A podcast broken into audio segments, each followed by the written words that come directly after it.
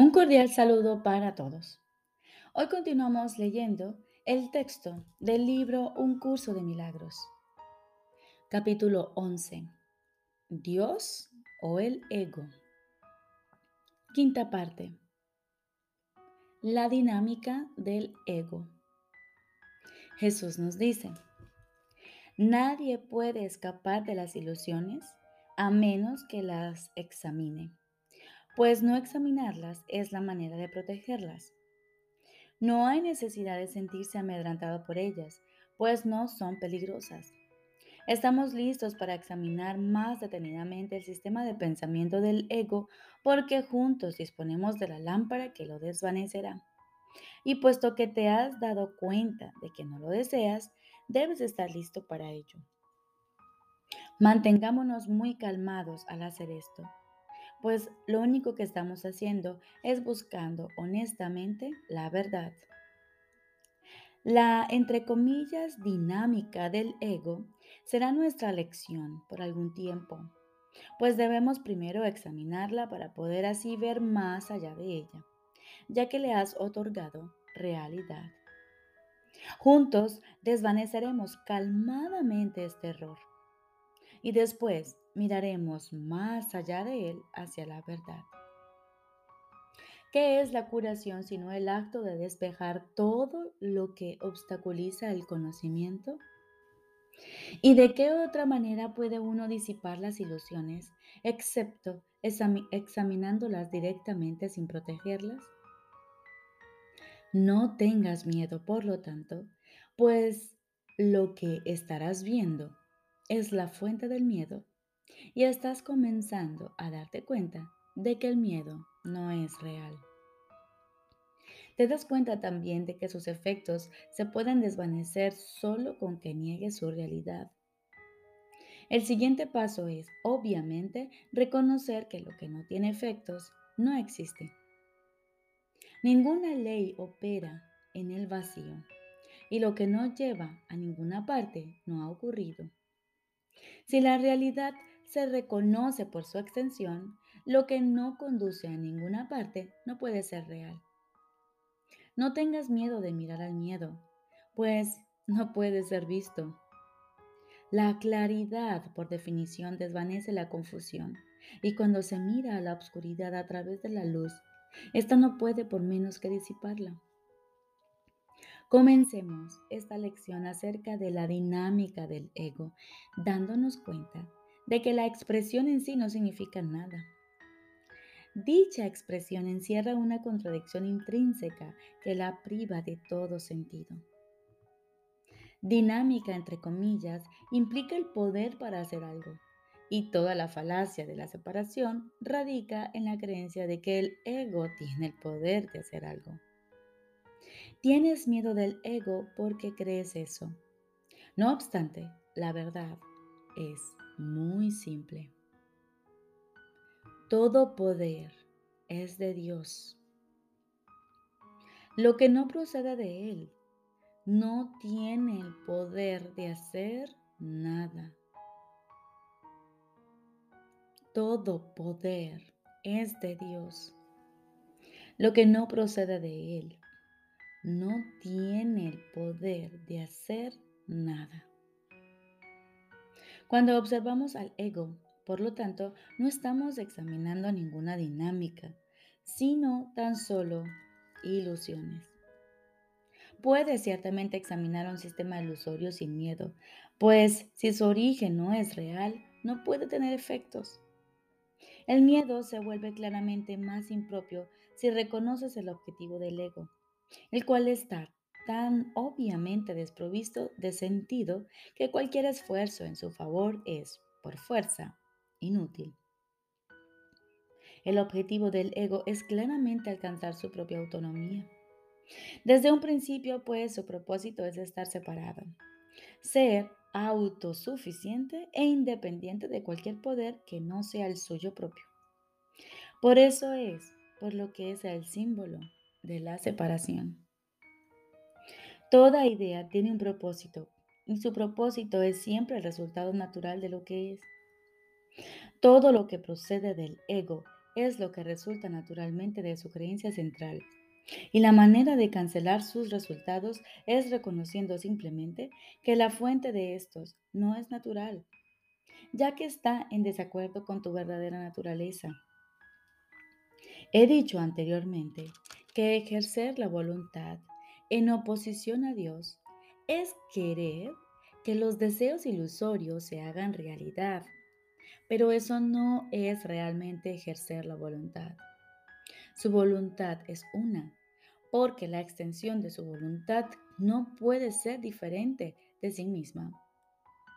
El verdadero conflicto que experimentas, por lo tanto, es entre los deseos vanos del ego y la voluntad de Dios que tú compartes con Él. ¿Cómo iba a ser esto un conflicto real? Tuya es la independencia de la creación, no de la autonomía. Tu función creativa radica en tu completa dependencia de Dios, quien comparte su función contigo. Al estar dispuesto a compartirla, Él se volvió tan dependiente de ti como tú lo eres de Él. No le ascribas la arrogancia del ego a aquel cuya voluntad no es ser independiente de ti. Él te ha incluido en su autonomía. ¿Puedes realmente creer que la autonomía significa algo aparte de Él? La creencia en la autonomía del ego te está costando el conocimiento de tu dependencia de Dios, en el cual reside tu libertad. El ego considera cualquier dependencia como una amenaza e incluso ha tergiversado tu añoranza de Dios y la ha convertido en un medio para consolidarse a sí mismo.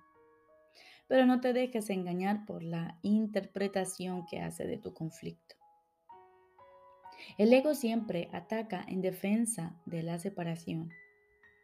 Al creer que tiene el poder de hacer eso, no hace otra cosa ya que su objetivo de autonomía no es otra cosa.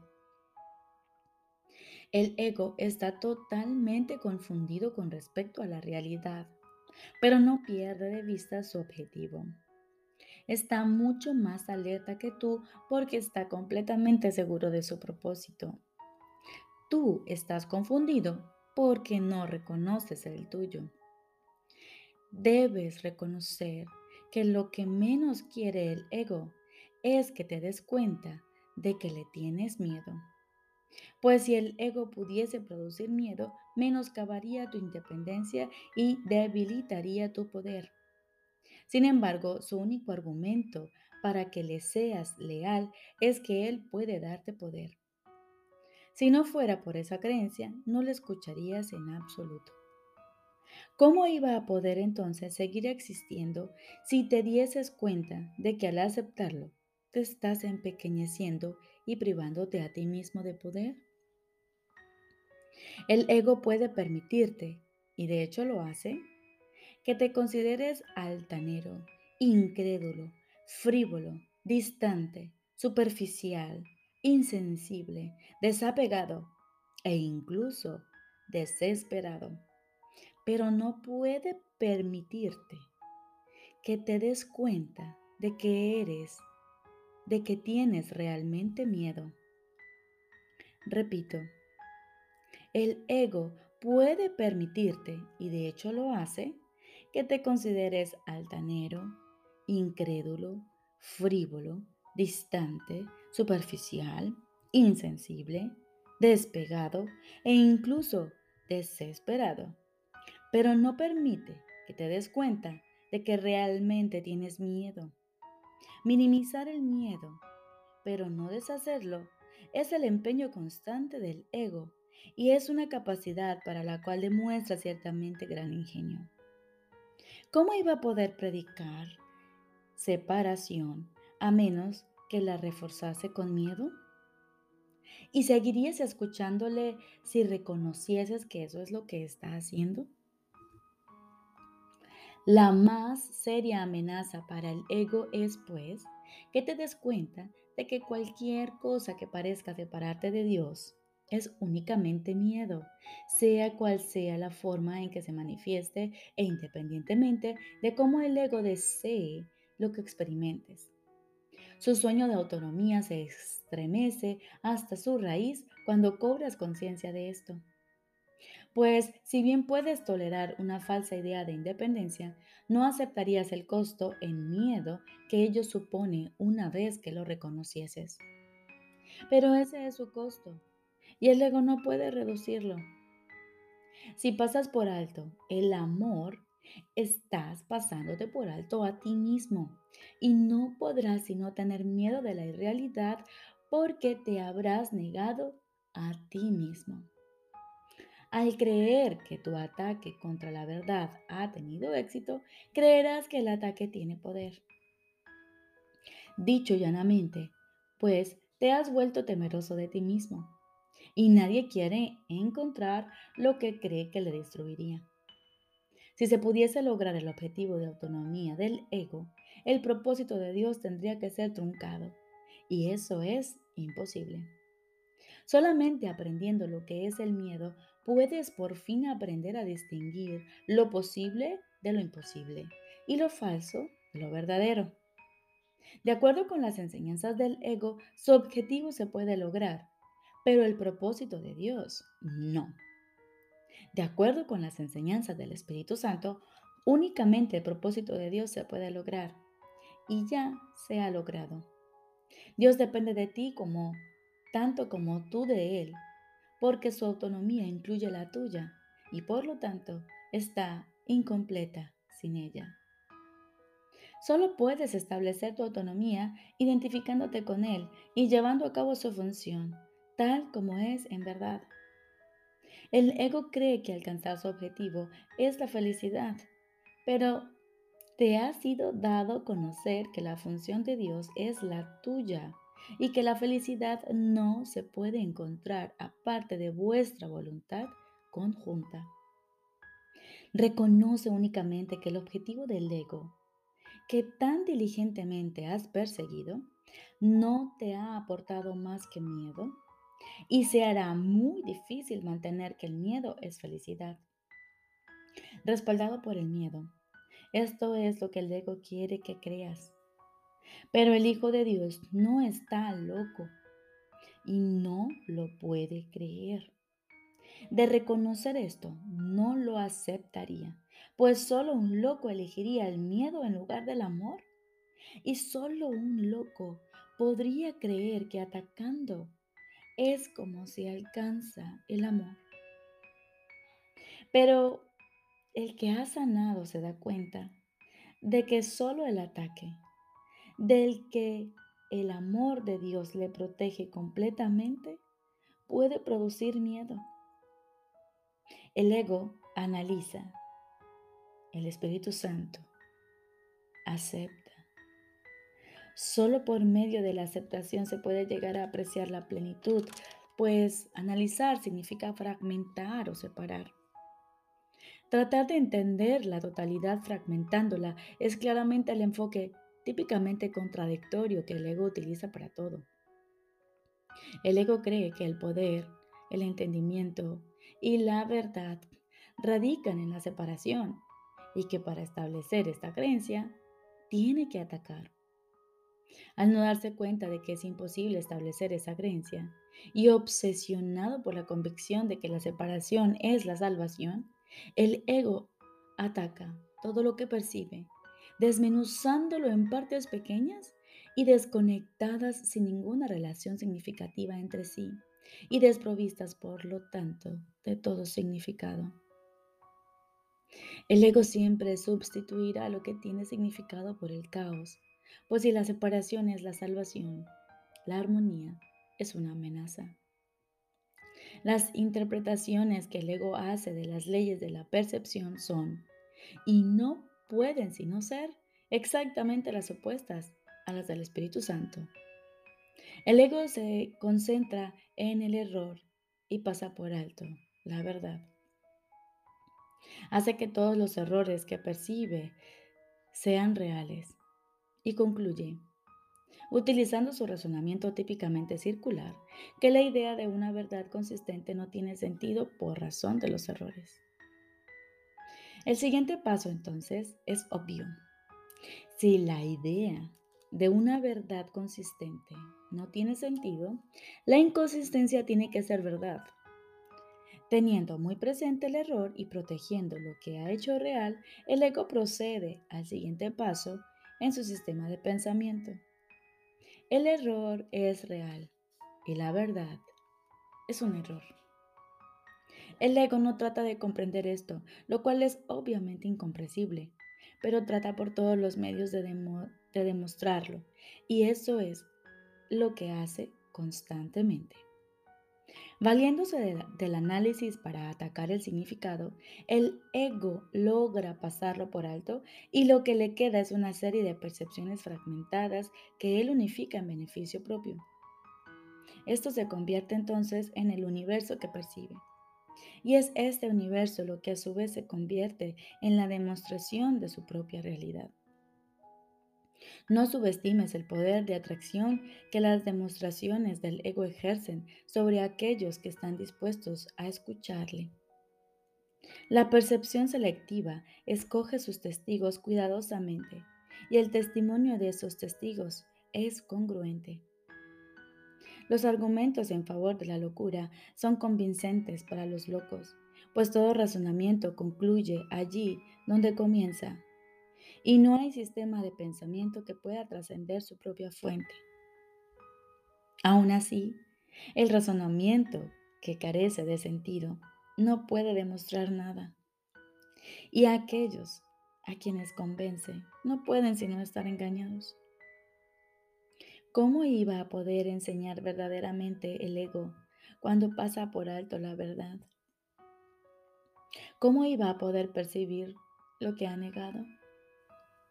Sus testigos dan testimonio de su negación, pero no de lo que ha negado. El ego mira de frente al Padre y no lo ve, pues ha negado a su Hijo. Repito, el ego mira de frente al Padre y no lo ve, pues ha negado a su Hijo. ¿Te gustaría recordar al Padre?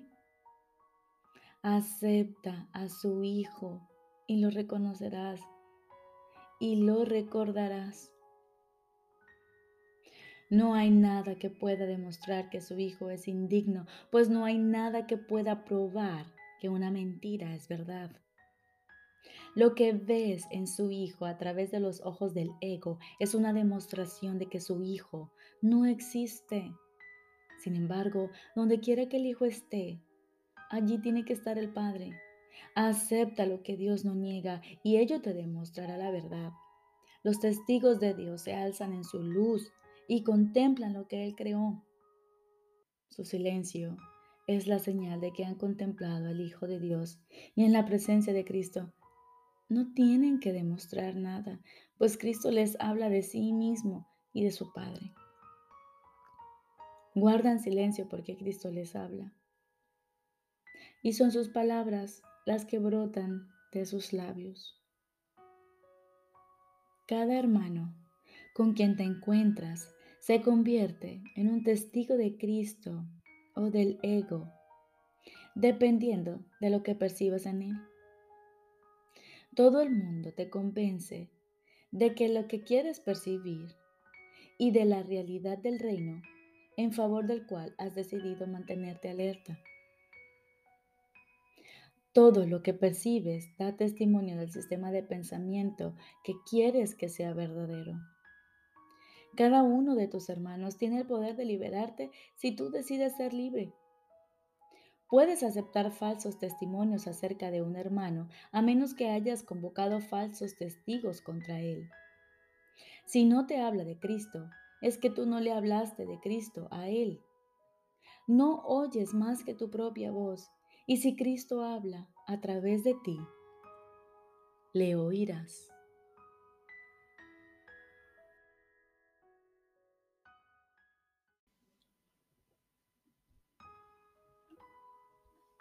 Ahora continuamos con el libro de ejercicios. Seguimos con el segundo repaso. Recuerda asignar aproximadamente 15 minutos a cada una de ellas y comienza pensando en las ideas correspondientes a ese día, así como en los comentarios que las acompañan.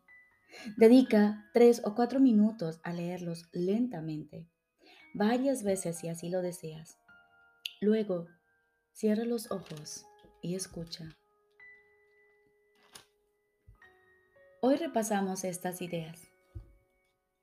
La primera, mi única función es la que Dios me dio. Mi única función es la que Dios me dio. No tengo otra función salvo la que Dios me dio. Este reconocimiento me libera de todo conflicto porque significa que no puedo tener metas conflictivas. Al tener un solo propósito, siempre estoy seguro de lo que debo hacer, de lo que debo decir y de lo que debo pensar. Toda duda no puede sino desaparecer cuando reconozco que mi única función es la que Dios me dio. Las aplicaciones más concretas de esta idea podrían hacerse con las siguientes variaciones. Mi percepción de esto no altera mi función. Esto no me confiere una función distinta de la que Dios me dio. No me valdré de esto para justificar una función que Dios no me dio. Segunda idea. Mi función y mi felicidad son una. Mi función y mi felicidad son una. Todas las cosas que proceden de Dios son una. Proceden de la unicidad y tienen que ser recibidas cual una sola. Desempeñar mi función es mi felicidad porque ambas cosas proceden de la misma fuente. Y, y debo aprender a reconocer lo que me hace feliz, si es que he de encontrar la felicidad. Algunas variaciones útiles para aplicar concretamente esta idea podrían ser, esto no puede separar mi felicidad de mi función. La unidad que existe entre mi felicidad y mi función no se ve afectada en modo alguno por esto. Nada, incluso esto, puede justificar la ilusión de que puedo ser feliz si dejo de cumplir mi función. Recordemos, lección número 83. Mi única función es la que Dios me dio. Mi función y mi felicidad son una. Te deseo un feliz y maravilloso día.